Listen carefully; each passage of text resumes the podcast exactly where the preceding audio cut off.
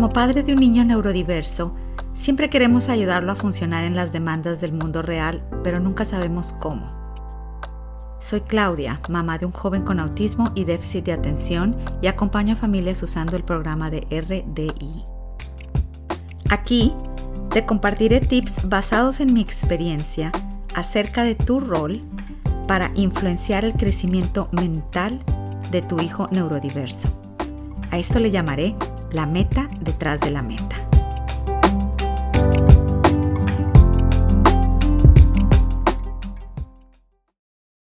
Él corre todo el tiempo, totalmente ajeno a lo que lo rodea. Estoy cansada corriendo detrás de él. ¿Cómo mejoro su contacto visual? Sé que mi hijo es inteligente. Ojalá mirara a su alrededor para ver lo que sucede a su alrededor. Si tan solo me mirara y compartiera emociones conmigo, si tan solo mirara a los otros niños y observara cómo juegan, podría jugar con ellos. Si solo hiciera contacto visual adecuado, sería normal, ¿verdad? Esto es lo que yo quería. La mayoría de los padres quieren que sus hijos neurodiversos quieran mirarlos, pero enseñar el contacto visual como una habilidad discreta rara vez logrará este objetivo. En este episodio hablaremos de ir más allá del contacto visual.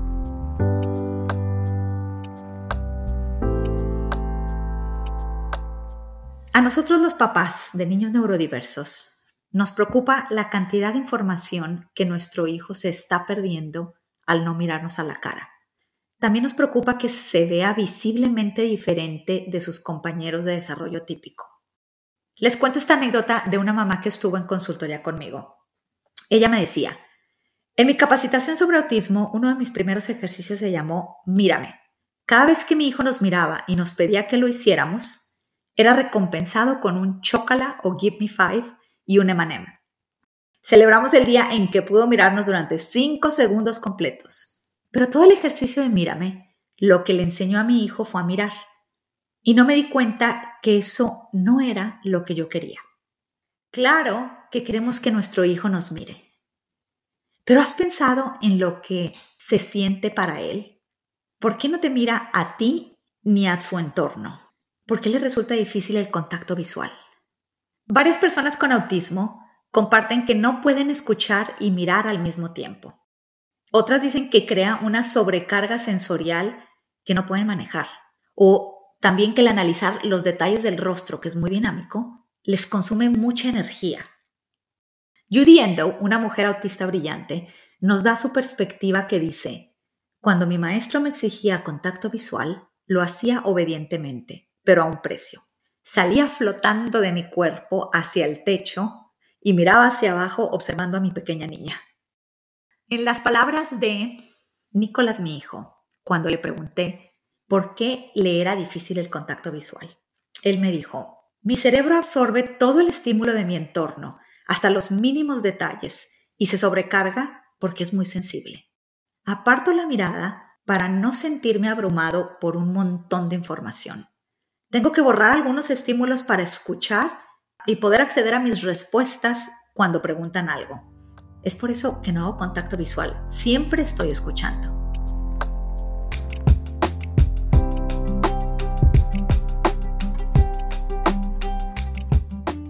Los padres de niños neurodiversos queremos que nuestro hijo nos mire, pero de una manera significativa. Y lo que es más importante, de una manera cómoda para él. Quiero hablar aquí sobre la diferencia entre contacto visual y la mirada dinámica. El contacto visual sugiere un acto rutinario, mecánico y estático. La mirada dinámica es una habilidad fluida y flexible. Si el contacto visual se mantiene durante demasiado tiempo, parece poco natural, como una mirada en blanco. La mirada dinámica es natural y fluida. Fluye de acuerdo a la necesidad de la situación, Imagínate una conversación con tu hijo en la que él simplemente te mira fijamente con esa mirada vidriosa sin responder. Ahora, imagina una conversación en la que te mira de vez en cuando, pero entiende lo que dices y responde de manera significativa. Piensa en un salón de clases donde un niño de 5 años se le dice repetidamente que se ponga en la fila. Ahora piensa en él mirando para ver a sus amigos parados en una fila, guardando rápidamente sus juguetes y uniéndose a ellos. En ambos casos, lo primero es lo que sucede cuando forzamos el contacto visual. Lo segundo, cuando los niños con autismo desarrollan una mirada dinámica. El contacto visual es una respuesta a una instrucción, un fin en sí mismo. La mirada dinámica ayuda a comprender una situación social o aprender algo nuevo. A través de una mirada dinámica, tu hijo te mirará y compartirá emociones. Escaneará su entorno, observará a las personas y comprenderá los matices más sutiles de la comunicación.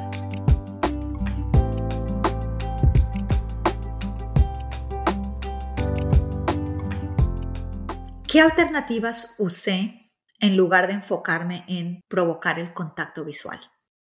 Cuando mi hijo no me miraba, en lugar de pedirle que me mirara, me convertí en un detective. El poner atención a lo que estaba mirando a su alrededor me dio pistas sobre su forma de pensar.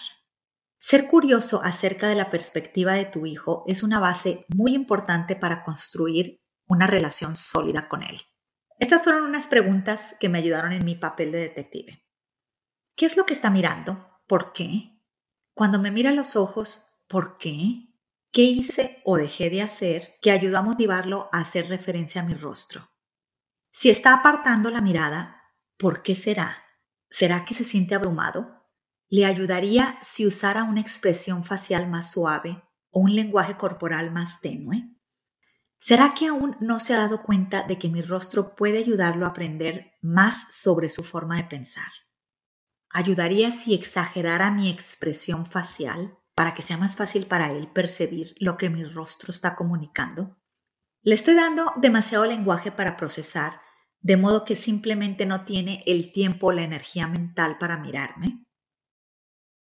Al considerar el mirar como un proceso, en lugar de un producto final estático y mecánico, entonces cambiaron mis estrategias para obtenerlo. Lo que yo buscaba no era un mírame a los ojos, sino era una mirada para obtener información de su entorno y de las personas. Era una mirada para compartir, una mirada para conectar.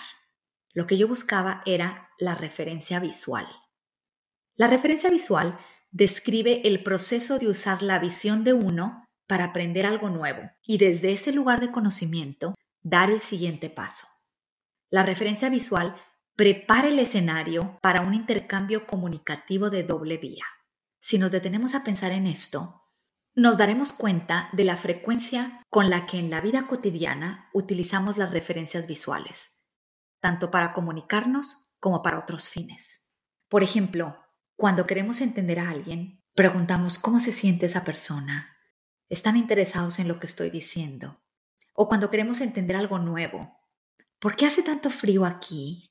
¿A dónde van todos? La referencia visual es una habilidad dinámica importante para el éxito comunicativo y la independencia.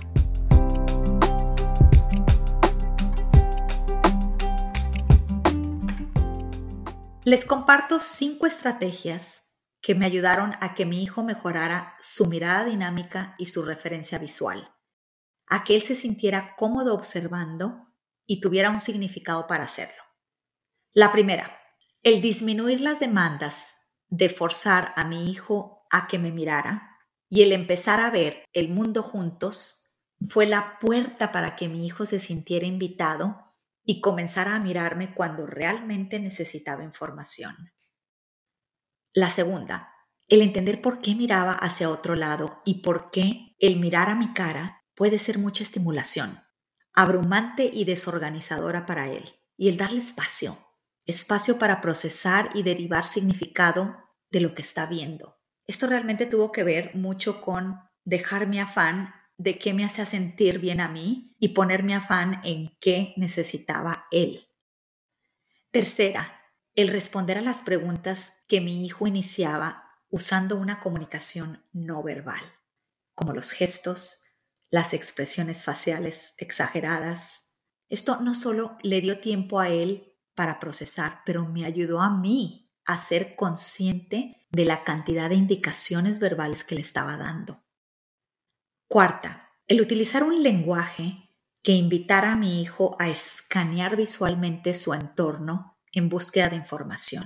Por ejemplo, me doy cuenta de que todos se van o puedo ver que el abuelo está feliz de que estés aquí. Estas son declaraciones que invitan a la referencia visual. Quinta, en general, el disminuir la velocidad y darle tiempo para cambiar y ajustar su mirada hacia mí. Por ejemplo, a veces me la acercaba a él a su altura y le decía algo que enfatizara la importancia de mirar, como, hey tengo algo que enseñarte. Y después esperaba en silencio.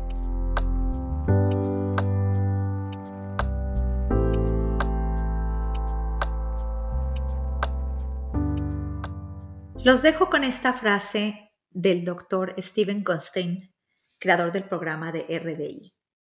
Cuando los humanos queremos prestar atención y concentrarnos en algo, cambiamos nuestra mirada a ese tema. Si obligamos a una persona a que nos mire, estamos eliminando nuestra mejor oportunidad de entender lo que está pensando.